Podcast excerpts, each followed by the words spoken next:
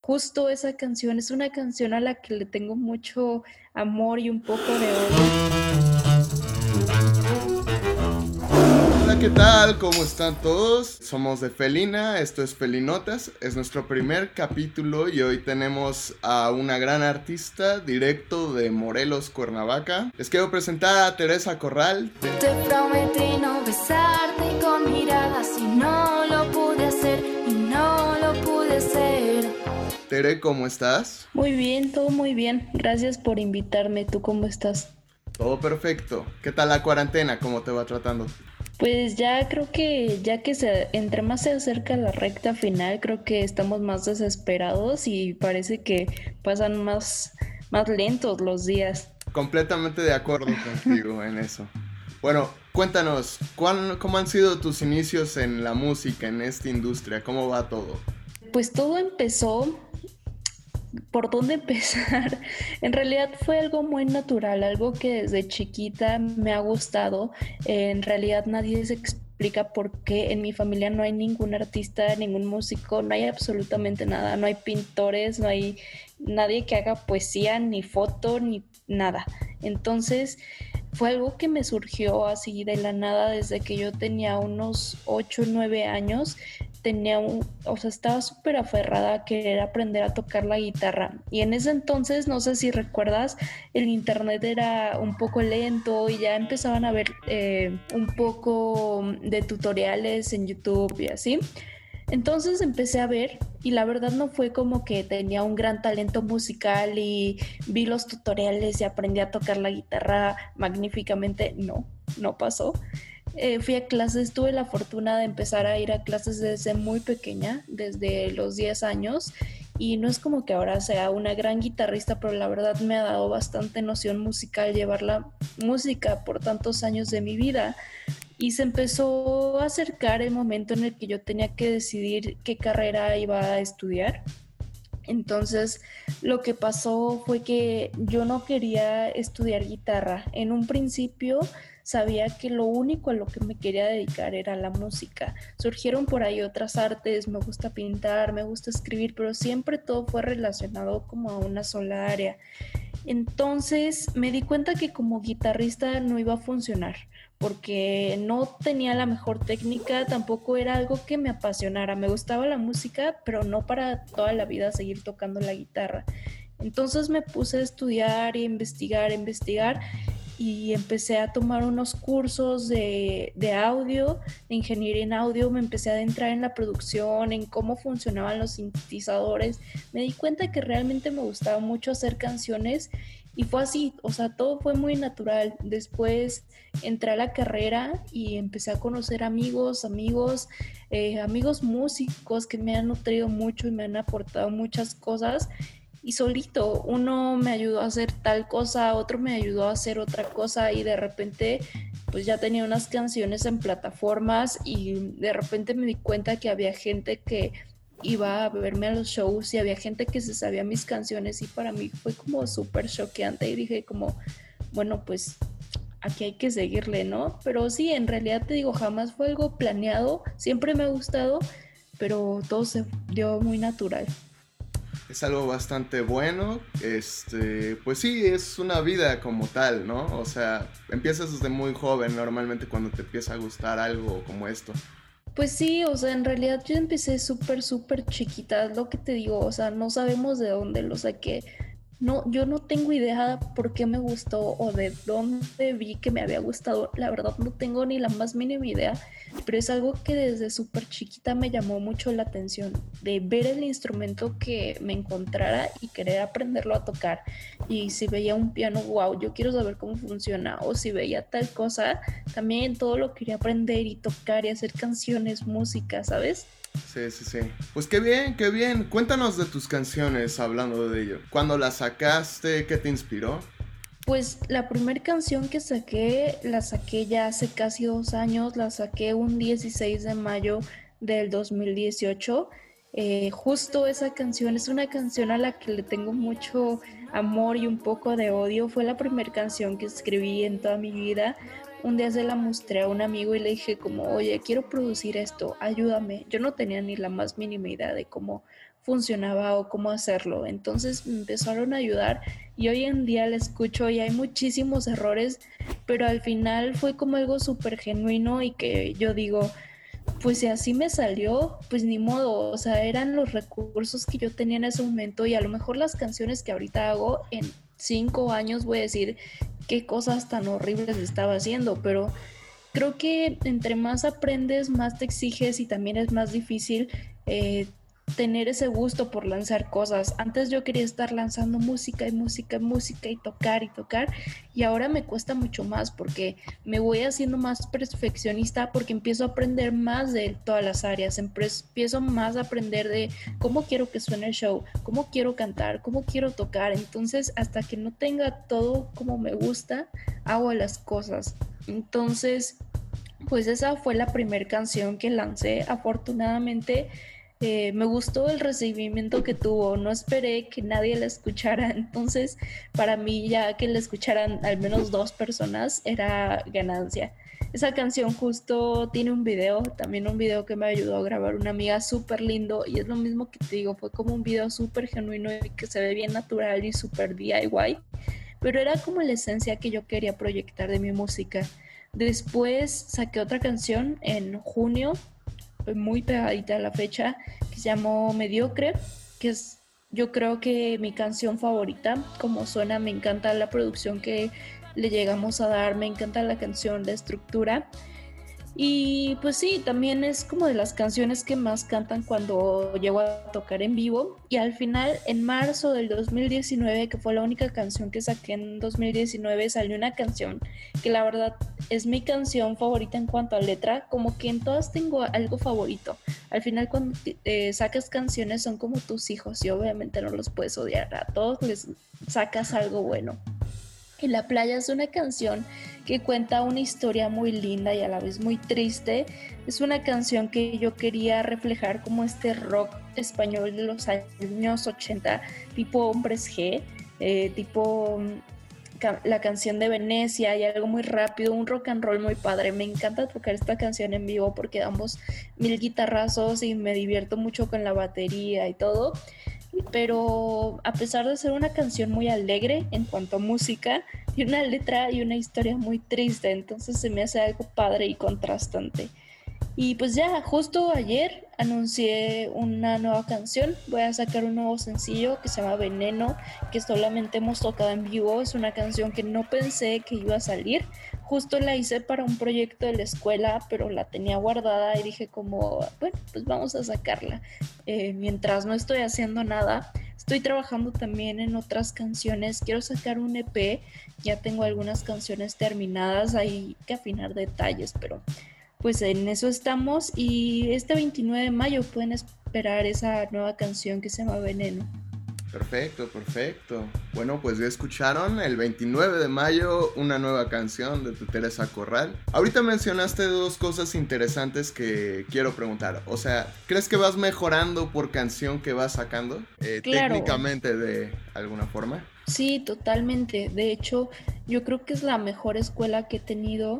Creo que no hay mejor aprendizaje que el de experimentar, porque echando a perder se aprende y al final, aunque hay muchas cosas y muchos errores que actualmente me gustaría cambiar, mm, es lo mismo que te decía, es lo que me salió en ese momento y lo que me nació y para mí era algo súper genuino y en ese momento yo no notaba ese error o cosas tan obvias como lo es este cantar afinado, ¿sabes? Eh, para mí no eran tan obvias en ese momento y al final es algo que la música te da y la música tiene que salir solita, es lo que te nace. Y sí, hay mucha parte técnica que necesitas aprender para poder ejecutarlo de una manera ya profesional, pero también hay mucha gente y muchos que lo hacemos porque nos nace y porque es lo que sentimos que sonaba bien, que estaba padre. Es justo para los que saben música, me entenderán como cuando aprendes armonía. O sea, para a mí se me hace la mejor referencia. Cuando aprendes armonía, siento que tienes muchos recursos para hacer nuevas canciones, pero te empiezas a limitar con que si ya te saliste de la escala, con que si esto ya no está en el modo que tenías. Entonces, es como, no sé, algo algo que me gusta de la música, que sea tan genuina y a la vez que puedas llevarla y potencializarla a otro lado esa genuinidad. No sé si me explico, pero por ejemplo puede llegar un cantautor con una guitarra y con una voz que su rola realmente sea muy buena, que esté muy bien escrita, que me esté plasmando un sentimiento, pero a lo mejor no tiene complejidad armónica y a lo mejor no tiene un quebrado rítmico acá muy loco, pero después entran más factores de personas que te enriquecen tu canción, de un productor, de una arreglista, que pueden hacer una gran rola por algo tan genuino que a ti te nació que a lo mejor no tienes el conocimiento técnico. Y creo que eso a mí me ha pasado que cada canción, cada canción he aprendido mucho más. Y justo estuve un ratote sin sacar ninguna canción porque quería hacer algo mejor y algo mejor y no quería cualquier cosa. Te digo, te vas exigiendo y también exiges para darle a la gente que te escucha algo de calidad. Eso está excelente. Entonces, pues sí, es técnicamente vas mejorando rola por rola. Eso está excelente. Este, luego mencionaste algunos artistas hace dos preguntas. Entonces, lo que me lleva a preguntar, ¿qué artistas te has inspirado o vaya, a qué grupo de fans de artistas crees que tu música podría gustarle más que nada? Pues a mí me encanta, soy muy fan de la música ochentera, del synth pop ochentero, toda la vida es algo que en mi casa se escuchó, entonces soy muy muy fan. Eh, bandas tipo Fleetwood Mac, eh, bueno, yo no son synth pop, pero son de mis bandas favoritas. Fleetwood Mac, me gusta Blondie, me encanta Michael Jackson, me fascina y me gusta tomar como algunos recursos ochenteros de rolas vintage para llevarlo al 2020 y para crear una estructura 2020 con una letra de algo que esté pasando actualmente, con algo que los chavos que me escuchan y la gente de mi generación se pueda identificar, porque obviamente no voy a hacer una rola que hubiera pegado en los 80, ¿sabes? Aunque me guste mucho el diseño sonoro ochentero, pues eso no es algo que va a pasar y me encanta cómo fusionar eso, me encanta Police, eh, como te decía, me encanta Michael Jackson, me encanta Prince, eh, hay muchísimos artistas que me gustan de los ochentas, pero hay mucha gente en la actualidad que me gusta mucho también lo que está haciendo en español, eh, creo que lo que hace Jimena Stariñana es muy parecido o se pueden relacionar como las bases de fans con lo que yo podría hacer. Me encanta lo que está haciendo Elsa y el mar, me gustan mucho sus composiciones, me gusta Vanessa Zamora. Hay como muchas chicas que están haciendo cosas bien padres que ya no es nada más este como la típica cantautora que se sube con su guitarra, canta bonito y ya.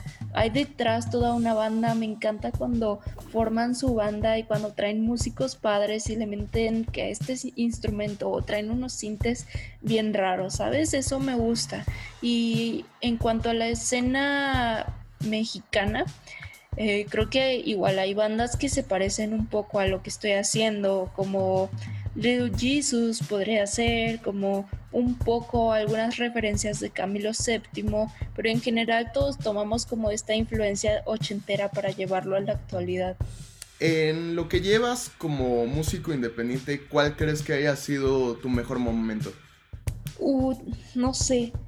Eh, he tenido como cosas en vivo, la verdad es que me encanta tocar en vivo, es como de las cosas más estresantes de, este proyecto porque es mucha presión, eh, que si el agua, que si el cable, que si la guitarra, que si la cuerda, es un rollo, pero uno de los momentos en los que yo dije, wow, esto está pasando y esto va en serio, fue en diciembre del año 2018, me buscaron para tocar en un concierto la primera vez que Ed Maverick visitó la Ciudad de México y fue en el bajo circuito, el bajo circuito estaba a reventar, jamás había visto tanta gente que me fuera a ver y para mí fue algo increíble, justo ese día estaba súper enferma y canté súper ronca pero me divertí como nunca y más reciente, en agosto del año pasado me invitaron a abrir el concierto de Clubs y Girl Ultra y estuvo increíble. Para mí